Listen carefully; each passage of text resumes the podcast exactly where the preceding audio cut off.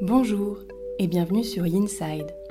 Yinside, c'est le podcast pour toutes les personnes désireuses de découvrir le yoga et la méditation du côté yin. Je suis Jessica, professeure de yoga, et j'ai à cœur de te partager cette passion. Chaque semaine, seule ou avec des invités, je te délivre tour à tour des inspirations, méditations et séances de yin yoga que tu peux facilement insérer dans ton quotidien pour retrouver un calme intérieur. Aussi, si tu es à la recherche de bien-être et de douceur, tu es au bon endroit. N'hésite pas à soutenir ce podcast en t'abonnant et en le notant sur Apple Podcast. Belle écoute Bonjour et bienvenue à toi dans cette nouvelle méditation. Aujourd'hui, je vais te proposer une méditation comptée pour simplement laisser ton mental de côté pendant ces quelques minutes et plonger avec moi dans une histoire dans une histoire d'amour, je vais t'emmener dans un royaume un peu lointain, à la rencontre de la Reine des Neiges. Alors très certainement pas celle que tu connais, mais plutôt l'histoire telle qu'elle est contée par Anderson lui-même. Avant de partir pour notre voyage, assure-toi d'être dans une position confortable dans laquelle ton dos peut être droit. Tu peux écouter cette histoire allongé depuis ton lit ou ton tapis, ou simplement venir te déposer en tailleur, les deux os des fessiers bien déposés sur le sol, la colonne bien droite, bien érigée. Prends le temps de te placer, peut-être d'amener un coussin pour te surélever si besoin.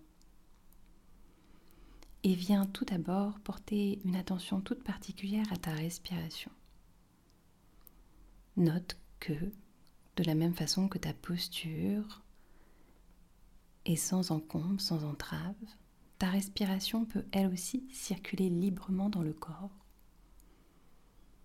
Tes inspires et tes expires ne sont pas bloqués d'aucune sorte, et tu peux donc tranquillement te déposer à la fois dans le corps et dans le souffle pour partir avec moi suivre le cours de cette histoire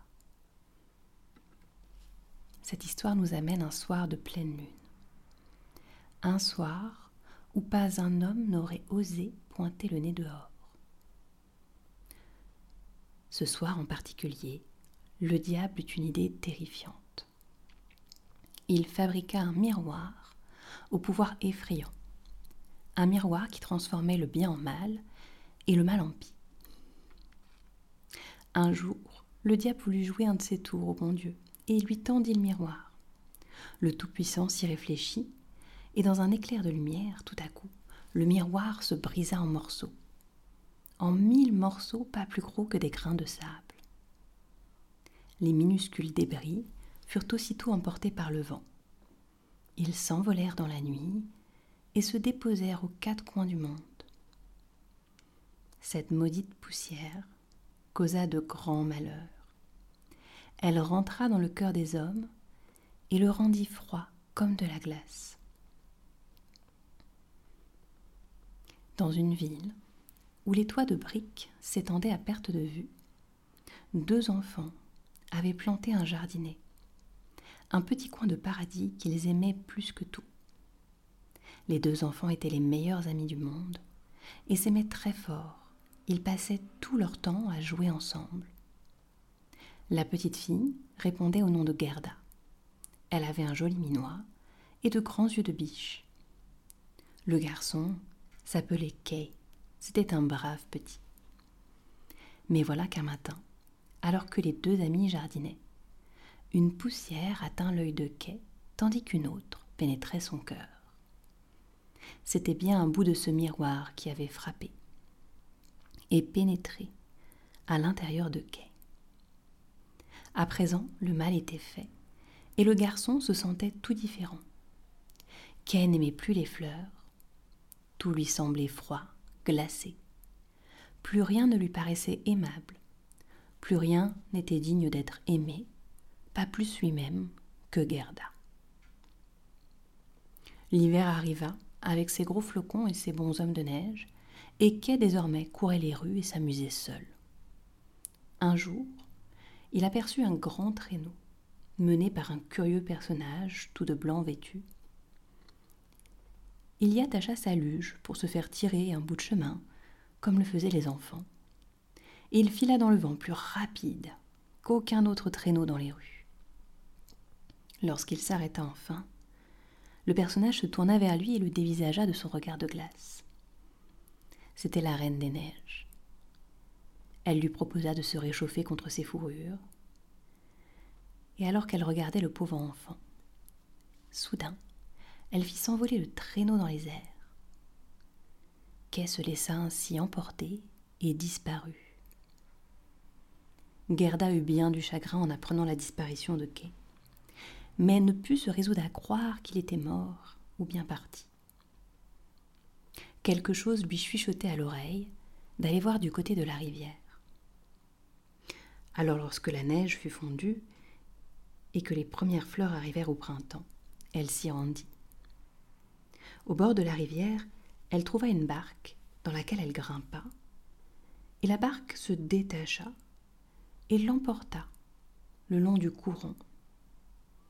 Gerda descendit la rivière jusqu'à s'arrêter devant une grande maison.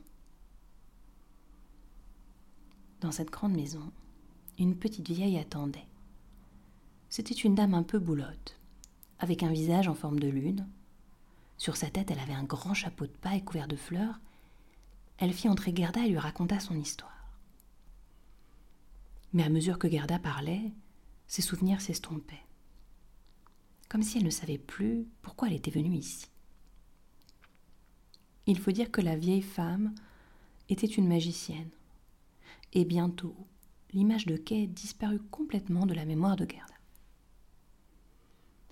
Gerda suivit la vieille femme dans le jardin et huma les fleurs.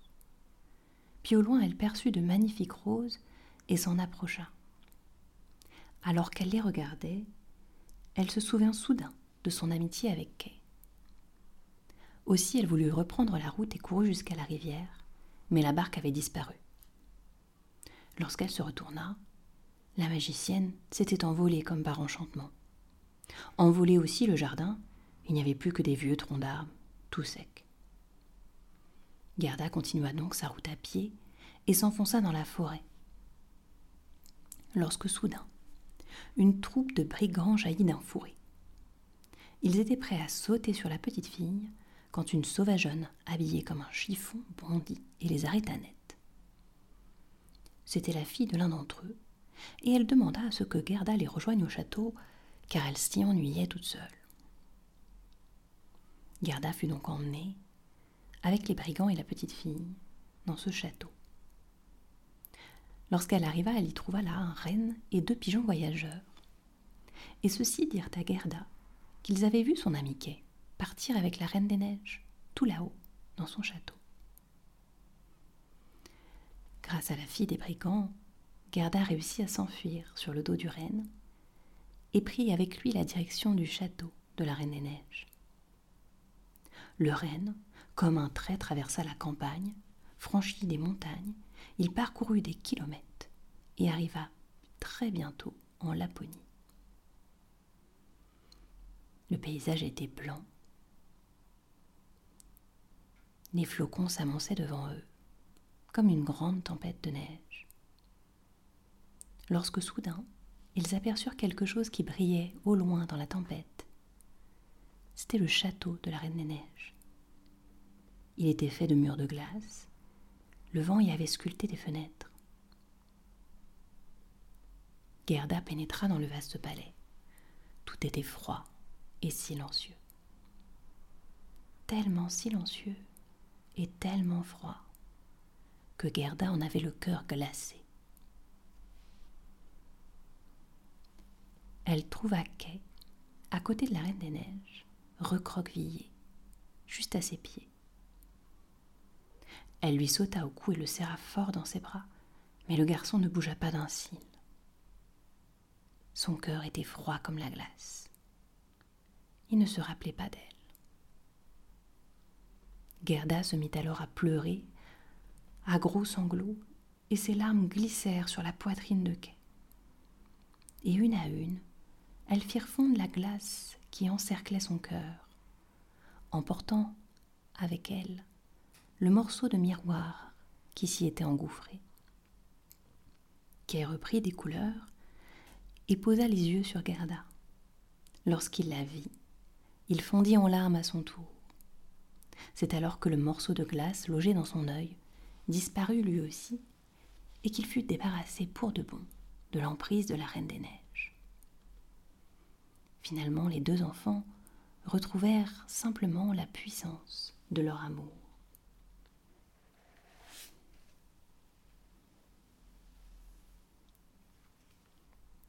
Car parfois, pour se libérer, nous devons accepter d'être touchés. Parfois, il ne suffit pas de grand-chose, simplement d'un rayon de soleil, d'une rencontre inattendue, d'une attention, même toute petite, pour que le lien qui nous unit se réveille. Car chacun sait au fond de lui que rien n'est plus heureux que d'être aimé.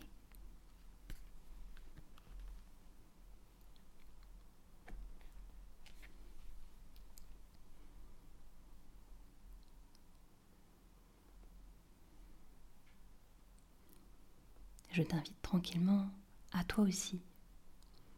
Peut-être laisser fondre ton cœur quelques instants.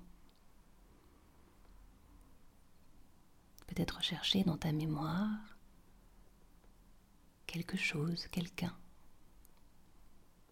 qui te permet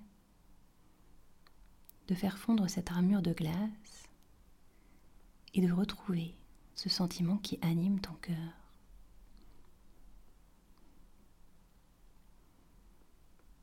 Simplement ramener là dans ta poitrine la joie toute simple d'être aimé.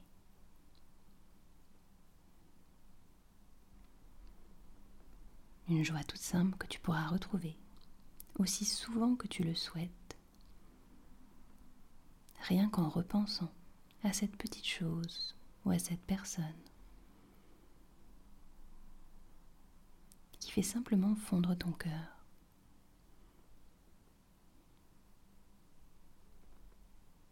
Pour ma part, je te laisse ici avec cette histoire, peut-être avec ta respiration encore quelques instants. Et je te donne rendez-vous pour d'autres épisodes.